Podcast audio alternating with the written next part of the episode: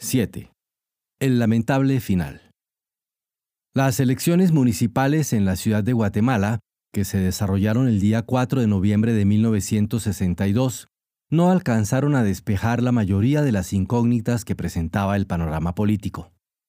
Esto sucedió porque varios partidos, los idigoristas y el Movimiento de Liberación Nacional, decidieron no participar de un modo abierto a fin de no medir anticipadamente sus fuerzas. El ganador fue un independiente, el periodista Francisco Montenegro Sierra, pero muy cerca quedó situado Francisco Villagrán Kramer, a quien apoyaba una coalición de partidos arevalistas, algunos situados bastantes a la izquierda. El Partido Revolucionario realizó una muy mala elección y los resultados también fueron notoriamente adversos para el extriunviro Jorge Torielo, que, presentándose como abanderado de la izquierda radical y con el respaldo solapado del Partido Guatemalteco del Trabajo, apenas si superó el 10% de los votos. Dos conclusiones principales podían sacarse de estos resultados. La primera, que el arevalismo era en sí una fuerza poderosa, capaz de cambiar por completo el panorama político del país y obtener para el expresidente un triunfo en los comicios del año siguiente. La segunda, que la extrema izquierda, a pesar de las manifestaciones de masas de marzo y abril pasados, no contaba con respaldo electoral efectivo en la población, sino que constituía más bien una minoría muy activa y desestabilizadora, pero incapaz de obtener triunfos electorales. Sus magros resultados, por cierto, hicieron que muchos dirigentes marxistas se inclinasen cada vez más a favor de la vía insurreccional. Poco después de las elecciones se produjo un nuevo intento de golpe militar, pero esta vez por parte de algunos pilotos de la Fuerza Aérea pero sin contar con ningún apoyo en tierra, el movimiento fracasó y no trajo mayores consecuencias. No obstante, el hecho puso de relieve una vez más el grado de violencia al que estaba llegando ya la vida pública en Guatemala. Los intentos de golpe militar, la presencia de incipientes guerrillas en el oriente del país, los choques entre policías y manifestantes y los actos de amedrantamiento, especialmente las bombas que estallaban con frecuencia en la ciudad capital, dibujaban un cuadro alarmante que manifestaba la total ingobernabilidad en que iba cayendo el país. Según la base de datos que este autor ha compilado sobre los hechos de violencia acaecidos en Guatemala, y que se basa estrictamente en recopilaciones de prensa, el panorama al cierre de 1962 era en verdad alarmante y poco propicio para el optimismo. Se habían producido en ese año 144 hechos de violencia comprendiendo el estallido de 121 bombas o granadas, 7 actos de sabotaje y unos 10 ataques o enfrentamientos con guerrilleros.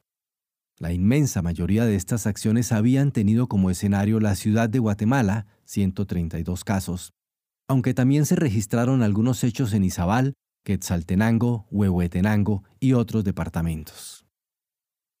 En medio de este clima de inestabilidad general, complicado además por las serias dificultades financieras de un gobierno que había recurrido ya al control de cambios y que tuvo que rebajar los sueldos de los empleados públicos, todo lo cual generaba obvio descontento entre empresarios, sindicalistas y empleados públicos, los partidos comenzaron en firme su actividad política con miras a las elecciones de noviembre de 1963.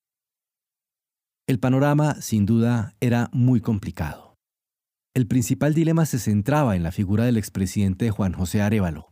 Si no se lo dejaba participar en los comicios, la democracia guatemalteca quedaría severamente comprometida como algo falso, restringido y sin valor real.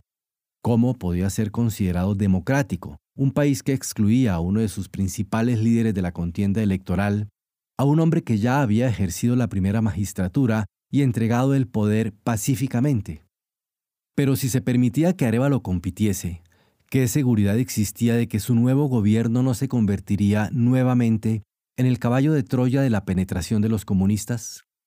¿Cómo podía evitarse que de llegar al poder se repitiese el clima de pugnacidad y de división social que ya había padecido Guatemala a finales de los años 40?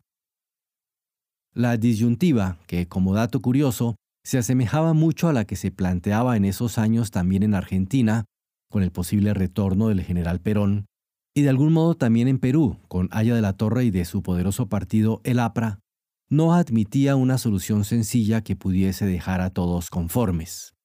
Arevalo, comprendiendo que mucho podía hacer para suavizar el dilema, trató en esos meses de mostrarse como un estadista moderado, para nada inclinado hacia soluciones extremas. Hizo difundir en enero una carta política al pueblo de Guatemala con motivo de haber aceptado la candidatura, en la que procuró distanciarse visiblemente del pasado gobierno de Arbenz y de los comunistas, afirmando que ellos iban derecho a convertirnos en colonia de Moscú, y destacando en su estilo siempre algo altanero y rimbombante las diferencias entre su gobierno y el que le había sucedido. Arevalismo y arbencismo empezaron a ser mirados como dos maneras distintas de gobernar. El arbencismo había desviado visiblemente la revolución cuando se intervino oficialmente en la vida sindical que el arevalismo respetó en forma absoluta.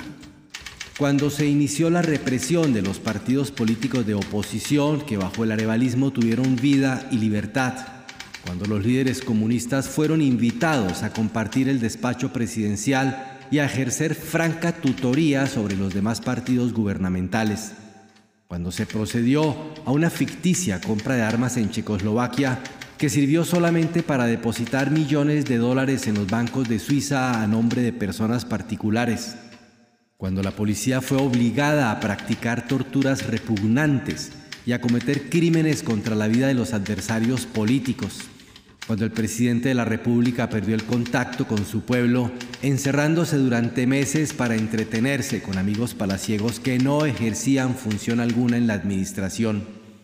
Cuando finalmente ese mismo presidente, intimidado por un embajador extranjero, renuncia al cargo y olvida sus deberes de jefe y de soldado.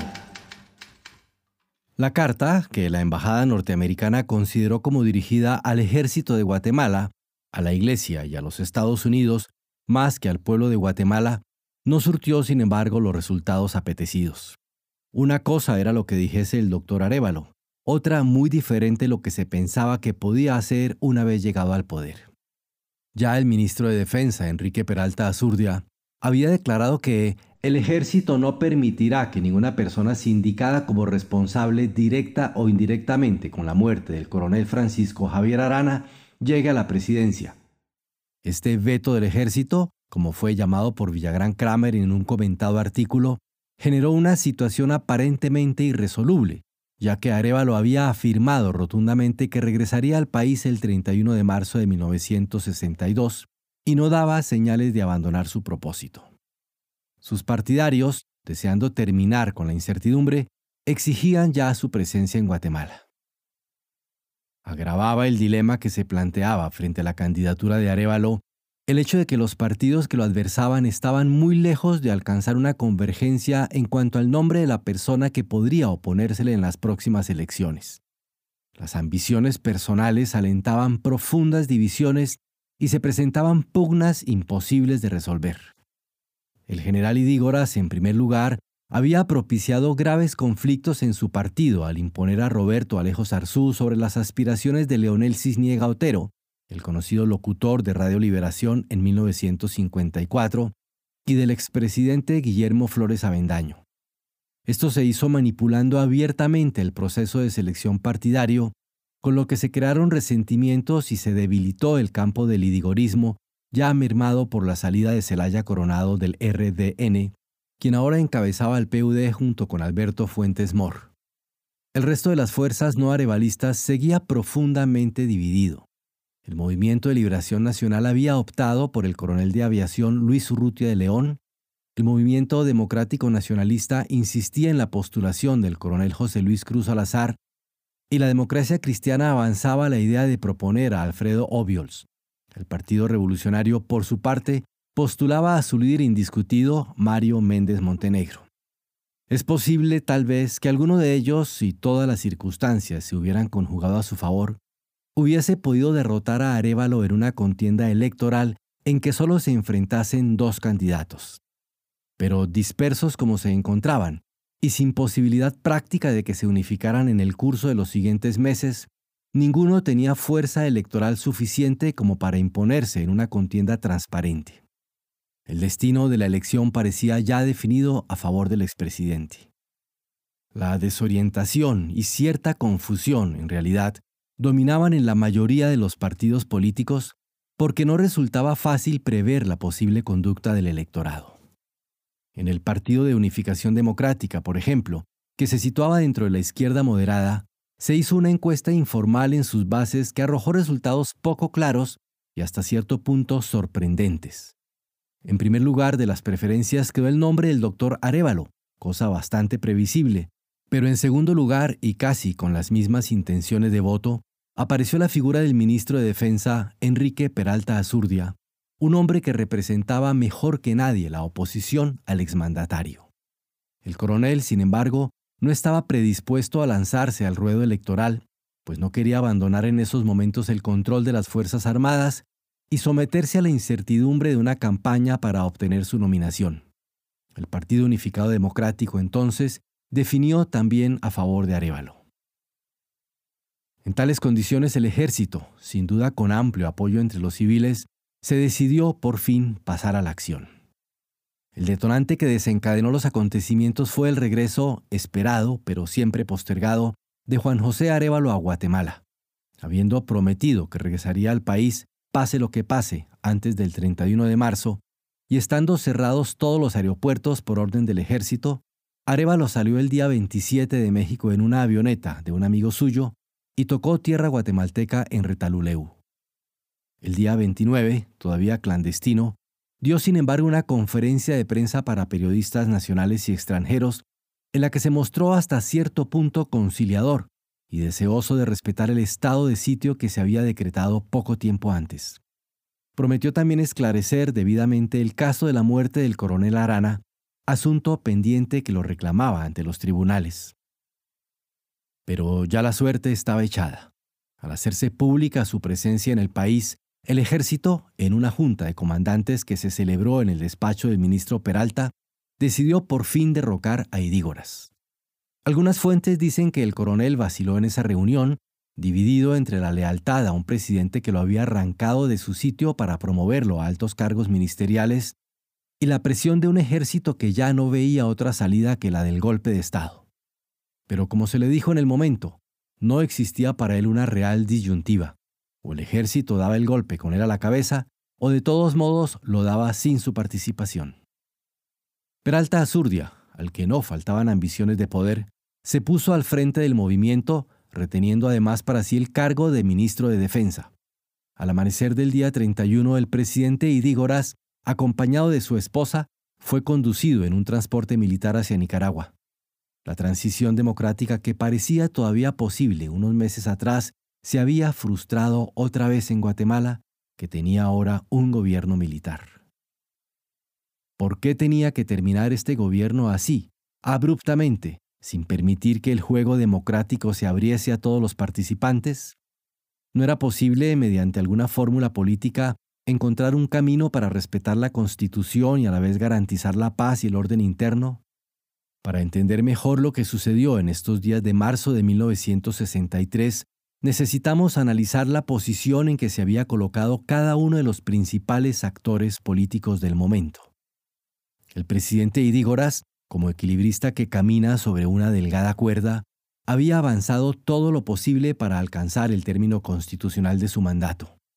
Pero debilitado ya políticamente y sobrevalorando sus fuerzas y su capacidad de maniobra, como siempre lo había hecho desde que llegó al gobierno, no alcanzó a comprender que hacia 1963 no había ya salida intermedia posible. Debía alinearse con quienes querían impedir a toda costa un nuevo gobierno de Arevalo o renunciar al poder. Tal vez si hubiese intentado construir una coalición para reunir a todos los adversarios del expresidente años atrás, se hubiera colocado en mejores condiciones para superar esta crisis. Pero no lo hizo. La tarea era difícil, pues eran muchas y muy dispares las fuerzas que hubiese tenido que integrar, y no tuvo la voluntad o la visión política de concentrarse en esa meta.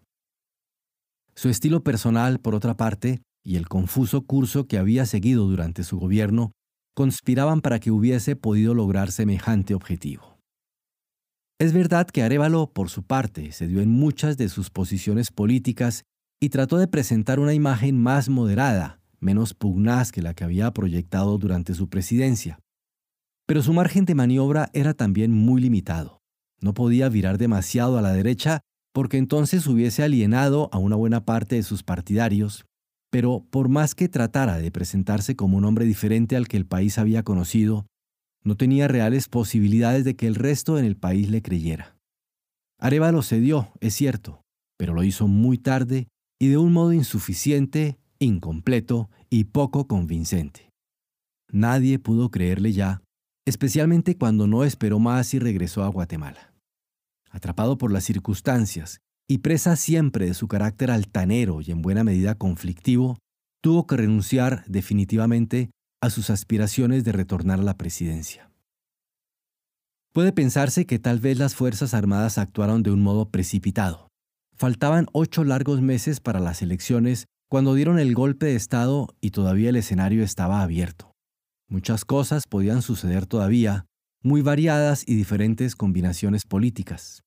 Pero es preciso recordar que los militares y toda la derecha que los apoyaba los presionaba y les exigía pasar a la acción, se vieron enfrentados a hechos consumados, a la irreductible división de los partidos políticos no comunistas, a un Arevalo que no perdía tiempo en ubicarse en el centro de la escena política, a un presidente vacilante y errático, pero sobre todo al fantasma de que se repitiese otra vez el ciclo violento de su primera presidencia. No era fácil en esas circunstancias confiar en la todavía frágil institucionalidad de un país que para ese entonces ya enfrentaba la acción directa de un movimiento guerrillero y de una subversión apoyada por el gobierno cubano, siempre dispuesta a aprovechar cualquier oportunidad para llevar la revolución a Guatemala. El resultado, entonces, aunque lamentable, no deja de ser comprensible para el historiador. Guatemala, sin haber superado sus contradicciones, sin encontrar una fórmula que permitiese manejarlas e institucionalizarlas, quedó bajo la conducción de un gobierno militar que tendría la difícil misión de retornar al orden constitucional, mientras combatía las amenazas que desde la extrema izquierda ya comenzaban a mostrar todo su poder desestabilizador.